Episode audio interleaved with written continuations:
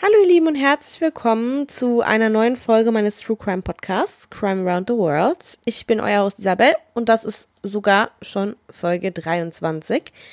Vielen, vielen Dank für alle, die reinhören und auch erstmal jetzt, bevor ich irgendwas zu dem Land sage oder ähm, Staat, in den wir reisen, erstmal noch ganz, ganz vielen lieben Dank für die vielen Nachrichten, Fallvorschläge, Ländervorschläge. Ich sehe die, ich schreibe die auf und ja, ich habe nicht vor, in naher Zukunft aufzuhören zu podcasten. Also die kommen echt auch alle noch dran. Und auch danke für die tollen Bewertungen bei Apple Podcast. Als ich mich das letzte Mal so ein bisschen aufgeregt habe, viele von euch werden sich noch dran erinnern, über die ganzen Hater-Troll-Kommentare da draußen ich habe mir vorgenommen, das nicht mehr zu machen. Und ich habe von euch auch ganz viele weise Worte und liebe Worte dazu bekommen, dass ich mich da einfach nicht äh, drüber aufregen soll, nicht drauf eingehen soll. Das sind alles nur dumme Leute. Das ist auch so. Aber ich habe so ein bisschen das Problem, ähm, wenn mir das zu viel wird, das einfach wegzustecken. Und das Ding ist, ich kann darauf nicht mal antworten bei Apple Podcast. Und ich habe da wieder ein Update erhalten, sage ich mal. Ne? Da ist eine Person, das machen viele die müssen meinen, die müssen ihren Senf zu jeder Folge dazugeben. Es ist mir auch eigentlich, also wie gesagt, eigentlich ist es mir egal. Aber hier fühle ich mich ein bisschen persönlich angegriffen zu der Nachricht. Also ich würde Denglisch sprechen. Gut, das ist halt einfach so, dass ich das mache, weil ich es kann, weil es mein Podcast ist und ich mache, was ich möchte. Und ich finde halt immer, wem es nicht passt, der kann doch, es gibt so viele True Crime Podcasts, viele, die viel größer sind, viele, die viel mehr Reichweite haben als ich, dann hör doch, hör doch das, wenn es dich stört. Dann hör doch lieber Leuten zu, die dann äh, Deutsch, englische Sachen Deutsch aussprechen. Ich mach's nicht. Ich habe in Amerika gewohnt. Der Hauptteil meines Lebens besteht darin, Englisch zu sprechen. Und dann ist das einfach manchmal so, dass ich da keinen Bock drauf habe, zu ähm, das anders auszusprechen. Ich habe einfach keinen Bock. Ich bin, wie ich bin und wem es nicht passt, der kann ausschalten, so. Und dann dazu, äh, diese Person hat auch geschrieben, dass selbst einem Texaner zu viel wäre. Und hier ist der persönliche Grund. Mein Mann, und wer meinen Podcast hört, weiß das, ist Texaner. Und hier indirekt zu sagen, das wäre meinem Mann zu viel, mir zuzuhören, das ist schon eine absolute Frechheit, ne? Also vielleicht hat die Person das nicht so gemeint, aber da muss man ein bisschen auf seine Wortwahl achten, nicht einfach dumm raussprechen. Und diese Person hat auch geschrieben, Around the World heißt für mich nicht, dass man hauptsächlich in den USA herumgurkt. Auch hier, ich mache, was ich will. Warum? Weil ich's kann. Es ist mein Podcast. Aber zu dem Thema rumgurken. Around the World. Also, wenn du dich in den Flieger setzt, ja, und du reist sowieso schon zum Beispiel von Kalifornien, ich sage jetzt nur mal ein Beispiel, hoch nach New York, fliegst du länger als von hier nach Griechenland, ne? Da, wo viele deutsche Urlauber Urlaub machen gehen. Fliege ich von New York an den Südpol, von dort nach Jamaika und wieder nach Australien, dann ist das einmal um die Welt. Die Welt ist eine Kugel, mein Freund oder Freundin. Ja? Und wenn du das weiterhin mit mir gerne diskutieren möchtest, ne? Dann darfst du mir, wie ich das jedes Mal wieder sage, gern bei Instagram deine Kritik dalassen und dann kann man das besprechen und sich nicht hinter einem anonymen Profil verstecken. Und das Geiste, Leute, das ist jetzt der letzte Satz, dann bin ich fertig. Ich bin auch nicht schlecht gelaunt oder aggressiv, deshalb, ich wollte es nur mal loswerden. Aber das Geiste daran ist, diese Person findet mich anscheinend so kacke, ja, und ist so abgefuckt von mir und genervt, aber updatet immer wieder den Kommentar. Und was bedeutet das für mich? Ja, dass sie ja immer wieder meine Folgen hört. Dann lass es, schalt aus, entfolgen und tschüss, interessiert mich nicht. So, ich hoffe, ich bin jetzt für euch nicht unsympathisch rübergekommen, aber es gibt einfach Grenzen. Und wie gesagt, ich bin da auch ein Mensch, ich stehe da eigentlich drüber. Aber das habe ich letztes Mal auch gesagt, das ärgert mich so, weil viele wissen ja auch gar nicht, was ist mit der, mit der Person also meine Persönlichkeit, ich könnte ja auch eine schwache Person sein und mir das so richtig schlimm zu Herzen nehmen, heulen. Also so Kommentare machen keinen Spaß und man muss da auch echt irgendwie eine, eine coole Socke sein und irgendwie locker sein und es einfach wegzustecken. Und es gibt halt Leute, die sind es nicht und ich finde, Deshalb sollte man sich einfach ein bisschen, ja, zurücknehmen und auf seine Wortwahl achten. Sehe ich jetzt so, ne? Ist jeder natürlich anders. Aber fertig, mi, mi, mi, es reicht. Ähm, so, wir reisen, weil es so schön ist. Und weil ich Leute damit aufrege, dass wir in Amerika rumgurken, gurken wir doch mal nach Kalifornien heute. Eigentlich wollte ich nach Schweden, aber ich habe mir gedacht, nee, jetzt erst recht Amerika. Kalifornien liegt mir selbst am Herzen. Irgendwie wünsche ich mir auch dort mit meinem Mann zu enden. Wir wissen es ja noch nicht, wo es jetzt als nächstes hingeht. Es ist erst nächstes Jahr soweit. Aber ich habe ein knappes Jahr in Kalifornien gewohnt. Das war die geilste Zeit. Es ist einfach wirklich anders. Die Sonne scheint fast immer. Man ist nah am Meer. Die Leute sind richtig locker durch das gute Wetter. Also persönlich Kalifornien liebe ich. Wer von euch war denn schon mal Urlaub machen in Kalifornien? Könnt ihr mir ja mal bei Instagram schreiben, es würde mich interessieren. Da rede ich nämlich auch richtig gern drüber, über Erfahrungen, was Urlaub betrifft und so weiter. Jetzt kommen wir erstmal zu den Fun Facts. So, und zwar fand ich das richtig interessant, um auf den Podcast, also den Namen des Podcasts, Crime Around the World. Jeder von euch kennt bestimmt, also bin ich mir ganz sicher, die Golden Gate Bridge in San Francisco. Diese besteht aus so vielen Drahtseilen, dass sie, würde man sie aneinanderlegen, also die Drahtseile, dreimal die komplette Welt über, also umschließen könnte. Außerdem ist Kalifornien der einzige Bundesstaat, in dem sowohl die Sommer- als auch die Winterolympiade stattgefunden hat. Und jetzt noch was für unsere Österreicher. Arnold Schwarzenegger war ja Gouverneur von Kalifornien.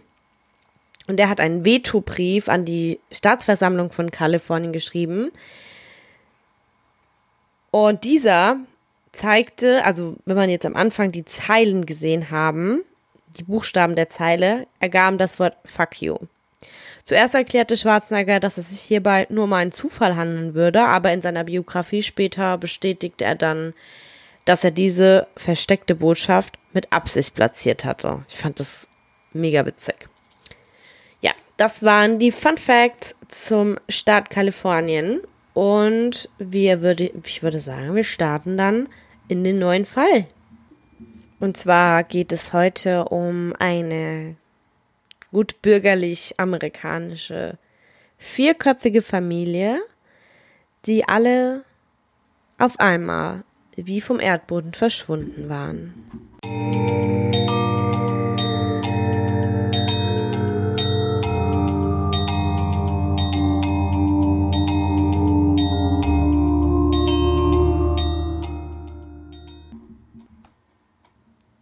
Vermisste Personen.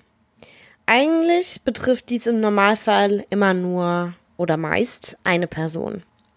Ob die betroffene Person zu betrunken war oder auswanderte, den Auswirkungen der Alzheimer-Krankheit erlag oder Opfer eines Mordes wurde, die überwiegende Mehrheit betrifft nur eine Person. Logik und Statistik schreiben vor, dass die Chancen mehrerer Personen, die gleichzeitig verschwinden, sehr, sehr, sehr gering sind. Diese Tatsachen machen das Verschwinden der McStay-Familie im Jahr 2010 aus Fallbrook, Kalifornien, sowohl eigenartig als auch beängstigend. Die McStay-Familie bestand aus dem 40 Jahre alten Vater Joseph, der oft Joe genannt wurde, der 43-jährigen Mutter Summer, sie hatten einen vierjährigen Sohn Gianni und sein dreijähriger Bruder Joe Jr. Und sie waren eine durchschnittlich amerikanische Familie. Sie lebten ein sehr, sehr angenehmes Leben in einem ruhigen Vorort mit einer freundlichen Nachbarschaft, wo jeder jedem half. Joe war ziemlich bekannt, denn er war Immobilienmakler. Die beiden waren sehr, sehr eng, auch mit Freunden und Familie, waren richtige Familienmenschen. Und deswegen war es umso komischer, dass die beiden weder ihren Freunden noch ihre Familie mitgeteilt hatten, dass sie eine Reise geplant hatten.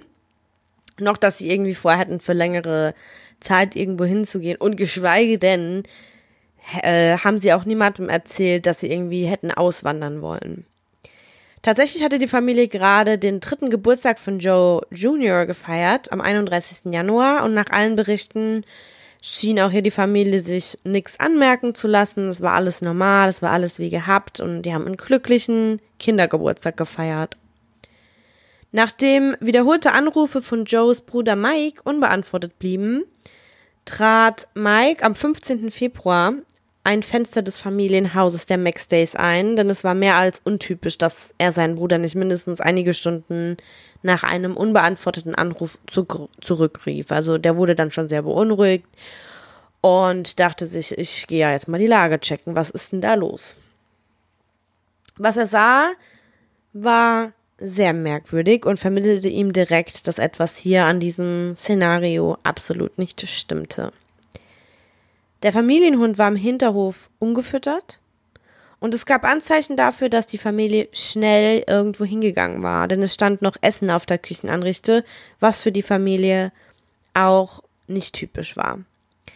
Mike rief dann direkt die örtliche Polizei an, um seinen Bruder und dessen Familie vermisst zu melden und dieser auch die komischen Umstände des Hauses zu erklären. Also der musste da dann der Polizei erstmal sagen, also die würden niemals so gehen. Der Hund oder die Hunde sind in dem Fall, sind ungefüttert und das mit dem Essen und so weiter und so fort.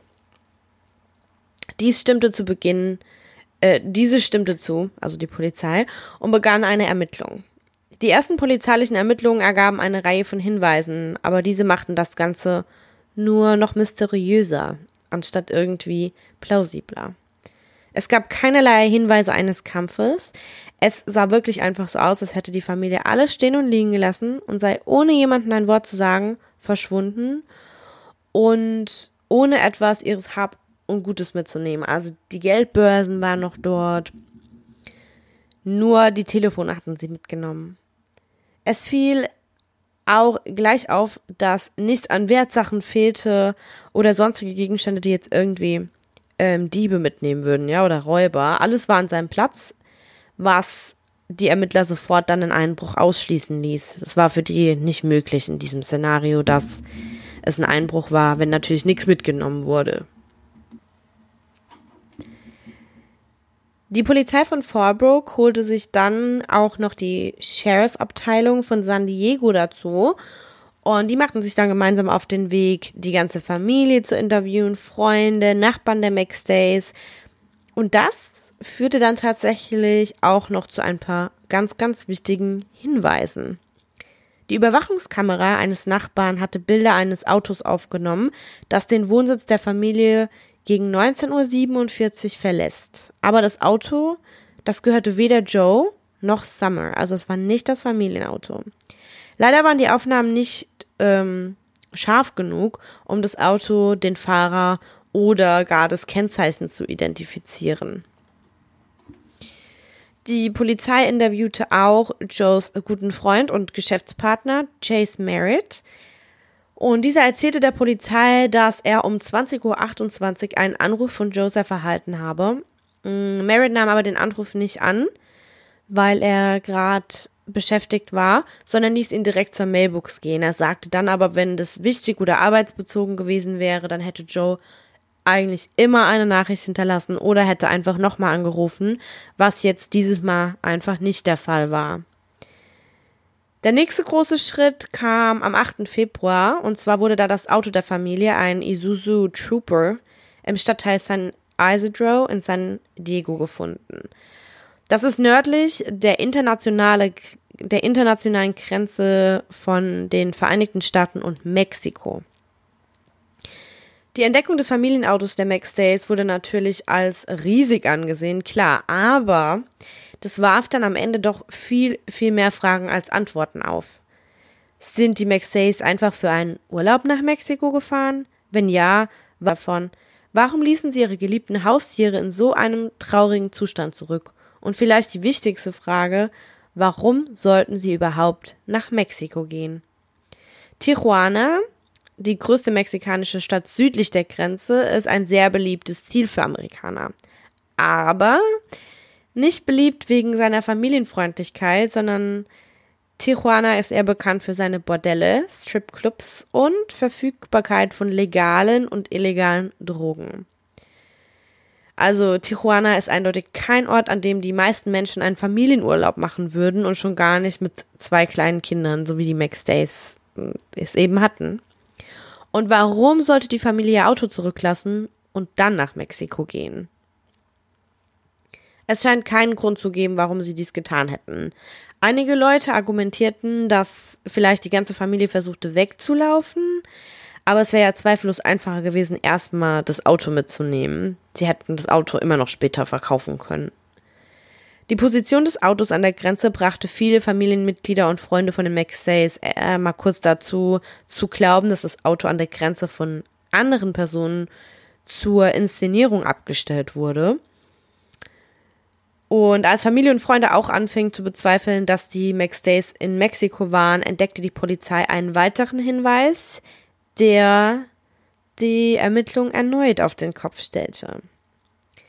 Eine forensische Suche auf dem Computer der Familie ergab, dass diese am 28. Januar eine Internetrecherche angestellt hatten, und zwar über eine Reise nach Mexiko.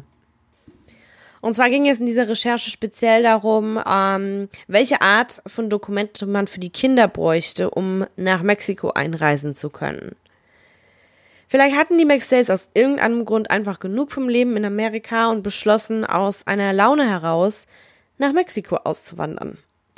Immerhin waren Summer und Joe schwul schon dafür bekannt, Freigeister zu sein, also war die Situation vielleicht doch nicht so abwegig, wie viele am Anfang geglaubt hatten. Und dann auch noch natürlich die, die Suche nach ähm, der Dokumentenart, die man benötigt für die Kinder, um nach Mexiko zu gehen. Ja. Oder vielleicht mussten sie die Stadt aus bedrohlichen Gründen schnell verlassen. Die Familie und Freunde von den McStays waren nicht davon überzeugt, dass Joe ähm, oder Summer hätten ihre Kinder in ein anderes Land bringen können, also oder das halt bis Herz bringen können zu machen, ohne es irgendjemand zu erzählen. Also ich hatte ja schon gesagt, die sind sehr, sehr nah mit ihrer Familie und die haben 100% gesagt, das würden die niemals machen. Und schon gar nicht ohne sich zu verabschieden und vor allem ohne ihre Hunde und alle ihr Eigentum. Also ich meine, wenn man auswandert, im Normalfall nimmt man ja sein Hab und Gut mit. Möbel, Elektronik, ja, ja, vor allem die Hunde. Das ist jetzt mal Nummer eins. Man lässt ja nicht einfach ein Tier zurück, obwohl es ja genug Arschlöcher gibt, auch die das machen, ne? Die Medienaufmerksamkeit. Als Hinweise und Umstände des Verschwindens der McStay-Familie bekannt wurden, waren die Medien natürlich auch direkt am Start und auch direkt an diesen mysteriösen Umständen interessiert. Bilder des attraktiven Paares und ihren süßen kleinen Jungen ganz kurz, die könnt ihr auf der Instagram-Seite zum Podcast finden. Da werden heute auch wieder Bilder zu finden sein. Blitzen wiederholt über die Fernsehbildschirme waren in Zeitungsartikeln und Webseiten zu finden. Der Fall wurde von John Walsh angenommen. Der kam ihm nämlich zu Ohren. Und zwar ist das der Moderator der sehr, sehr beliebten wöchentlichen Show as Most Wanted. Das kann man so ein bisschen mit Aktenzeichen XY vergleichen. Also die Show zeigt ähm, berüchtigte Kriminelle, die auf der Flucht waren, sowie vermisste Kinder, über die der John Walsh seit 1981 sehr, sehr emotional berichtet. Also man kann sich das angucken, das ist super interessant. Und es wurden auch schon viele Fälle durch Hinweise durch die Show gelöst. Aber warum macht er das? Ganz kurz so eine kleine Side Note. Denn in dem Jahr 1981 wurde sein eigener Sohn entführt und ermordet und seitdem hat er sich das voll, also hat er sich voll der Sache angenommen und will halt anderen helfen. Das Verschwinden der McStay-Familie schien maßgeschneidert für die Serie zu sein. Und so wurde in einer Folge vom Juni 2010 dieser Fall ausgestrahlt. Vielleicht finde ich diese Folge bei YouTube. Das fällt mir gerade ein. Und dann mache ich die auf jeden Fall für euch in die Show Notes, falls ich sie finde. Eine Reihe von Zuschauern rief nach der Ausstrahlung der Folge für Hinweise an, aber leider erwiesen sich alle, alle Hinweise als eine Sackgasse. Ähm, der Fall wurde auch in der Show Unsolved Mysteries berichtet, Die gibt's jetzt auch auf Netflix, aber das ist die Neuverfilmung. Das ist auch mega empfehlenswert. Wenn ihr das noch nicht geguckt habt, das ist richtig, richtig was für True Crime Fans. Unsolved Mysteries. Ich habe das mit meinem Mann innerhalb, also wir haben es angeschaltet, alle Folgen direkt durchgeguckt. Und die zweite Staffel ist auch schon in Planung. Nur so am Rande. Ein kleiner Tipp von mir. So, zurück zum Fall. Entschuldigung. Also, auf jeden Fall die alte, die alte quasi, der alte, wie soll ich sagen, die alte Show, das ist ja jetzt eine neue, die heißt aber auch Unsolved Mysteries, berichtet auch über diesen Fall. Aber auch hier führten alle Hinweise leider ins Nirgendwo. Als die Monate, in denen die McStay-Familie vermisst wurde, zu Jahren wurden, war aber die Polizei und John Walsh nicht die einzigen, die Ermittlungen anstellten. Der ehemalige Radio-Talkshow-Moderator und Autor Rick Baker begann sich ebenfalls sehr für den Fall zu interessieren. Baker begann in Kürze den Fall unabhängig von der Polizei zu untersuchen er machte sich dann selbstständig und interviewte Freunde, Familie und potenzielle Zeugen und kam zu einigen sehr interessanten Schlussfolgerungen in seinem Buch. Er schrieb nämlich ein Buch, No Goodbyes, das mysteriöse Verschwinden der McStay-Familie. 2011 interviewte er in seiner ähm, Radiosendung Mike McStay und erstellte dann eine Liste möglicher Sichtungen der Familie, die er weiterverfolgte und die ihn auf eine Reise durch ganz Lateinamerika schickte. Also dieser Mann hat sich auf den Weg gemacht und ist allen Hinweisen nachgegangen und hat darüber dann ein Buch geschrieben. Nochmal für alle, die äh, es vielleicht lesen wollen, das heißt No Goodbyes, das mysteriöse Verschwinden der McStay-Familie. Vier Tage nach dem Verschwinden der McStains tauchte ein Video auf, auf dem eine vierköpfige Familie zu sehen ist, die die Grenze von, US, von den USA nach Mexiko überquert, aber es konnte nicht festgestellt werden, wer diese Familie wirklich war und ob es sich hierbei um die McStay-Familie handelte. Nach diesem Bericht gab es immer mehr Tipps für Sichtungen in Ländern wie der Dominikanischen Republik, Belize oder Haiti und es war auch immer wieder ein Hoffnungsschimmer, dass die Familie am Leben ist für die Freunde und Familie. Also je mehr Hinweise, man greift natürlich jeden, jeden Hinweis und hofft, dass da jetzt was dran ist und dass man die Familie einfach lebend findet. Die angeblich lateinamerikanische Verbindung ließ viele glauben, dass dies gewalttätige Drogenkartelle irgendwie involviert hatte, die vielleicht sogar für die Entführung der Familie verantwortlich gewesen sein könnten. Es gab jedoch keine Anzeichen dafür, dass einer der Elternteile etwas mit Drogenschmuggel oder Verkauf zu tun gehabt habe. Außer ab und zu hat wohl, haben die wohl Marihuana geraucht. Ähm, aber jetzt keine harten Drogen, die eigentlich mit den Kartellen in Verbindung gebracht werden. Der Standort des Autos schien ebenfalls nicht die Arbeit eines Kartells zu sein. Warum hat man denn das Auto inszeniert? Ein Kartell interessiert sich echt nicht da, dafür, eigentlich was zu inszenieren. Die sind da ja irgendwie knallhart, ne? Das sagt auch Baker dann. Und er hat das auch ausgeschlossen. Während dieser seine unabhängigen Untersuchungen fortführte, hatte die Polizei plötzlich einen Verdächtigen, welcher schon die ganze Zeit direkt vor ihrer und unserer Nase war. Charles Chase Merritt, jetzt 59 Jahre alt, war ein Freund und gelegentlicher Geschäftspartner von Joe. Die beiden Männer arbeiten an einer Reihe von Projekten in der Gegend, bei denen Springbrunnen installiert wurden, was Joes Spezialität war. Und er war, es war auch allgemein bekannt, dass die beiden super gut miteinander aus, auskamen. Joe hatte sich auf dekorative Wasserfontänen spezialisiert, welche oft in den Höfen der sehr, sehr teuren Häuser und Villen standen. Dieses äh, Springbrunnen-Business hatte sich so 2008, 2009 erstmal wieder verlangsamt, nahm aber zur Zeit des Verschwindens der Familie gerade wieder richtig Fahrt auf. Joe konnte endlich wieder durchstarten und etwas Geld für seine Familie sparen und mehr Mitarbeiter einstellen, zum Beispiel auch Chase Merritt.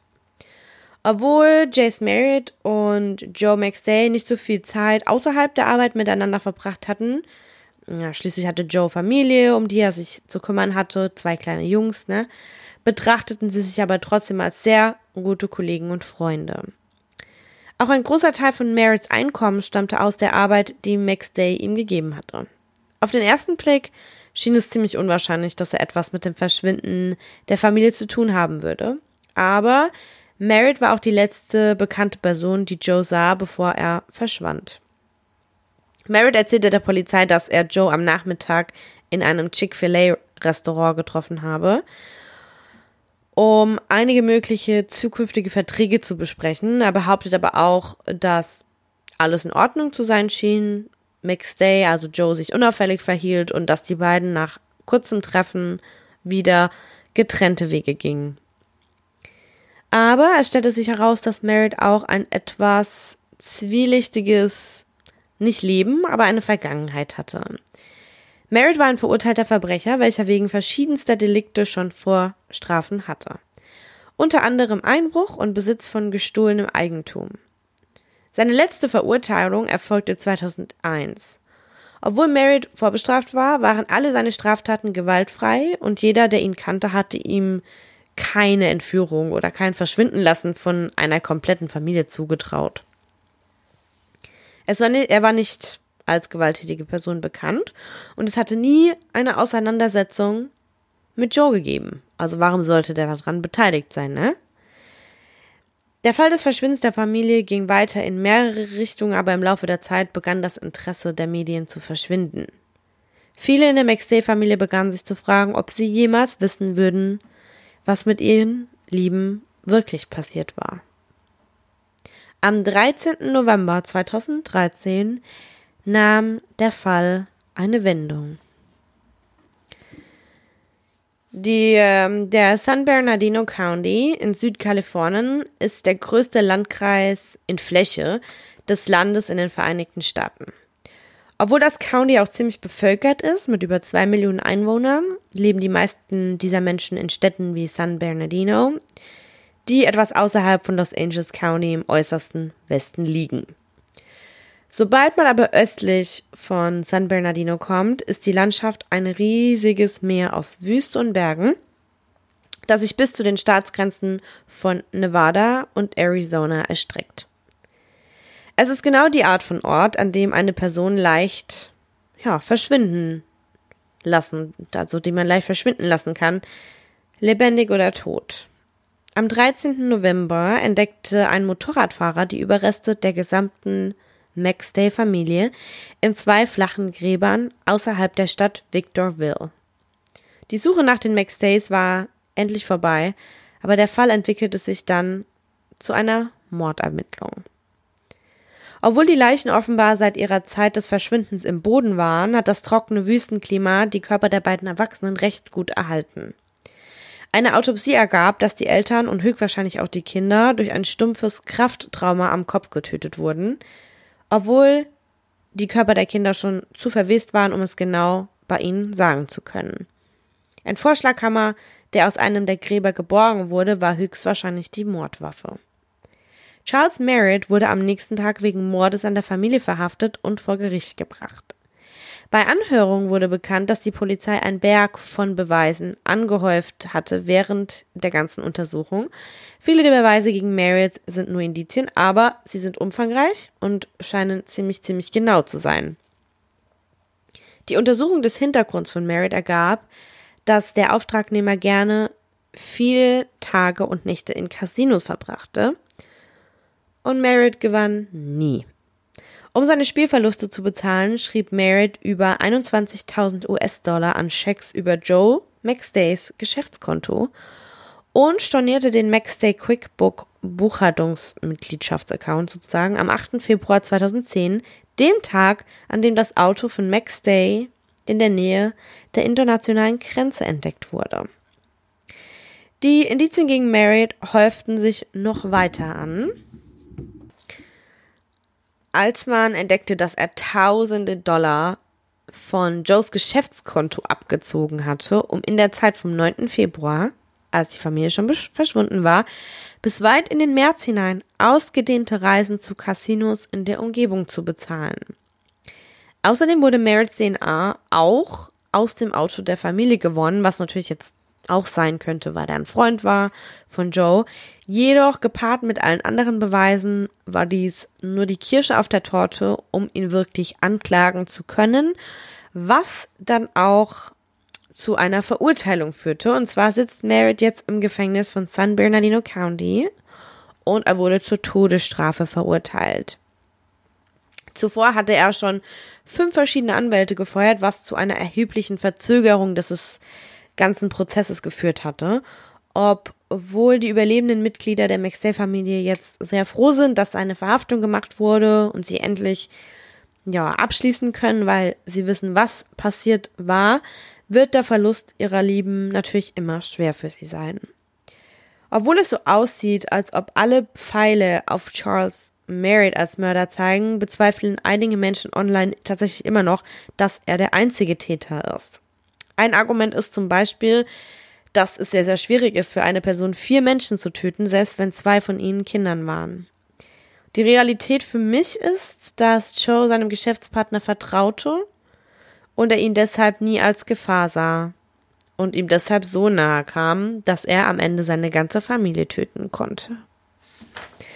Ja, was denkt ihr? War er Alleintäter? Was könnte passiert sein? War wirklich die Spielsucht der Auslöser, was ja oft bekannt ist, dass Sucht Menschen zu ganz, ganz schlimmen Sachen treibt? Lasst es mich wissen. Kommentiert unter dem Beitrag bei Instagram oder schreibt mir privat, dann können wir darüber quatschen. Und bis dahin, wir hören uns hoffentlich. Drückt die Daumen. Ich denke schon nächste Woche. Bis dahin noch eine schöne Zeit.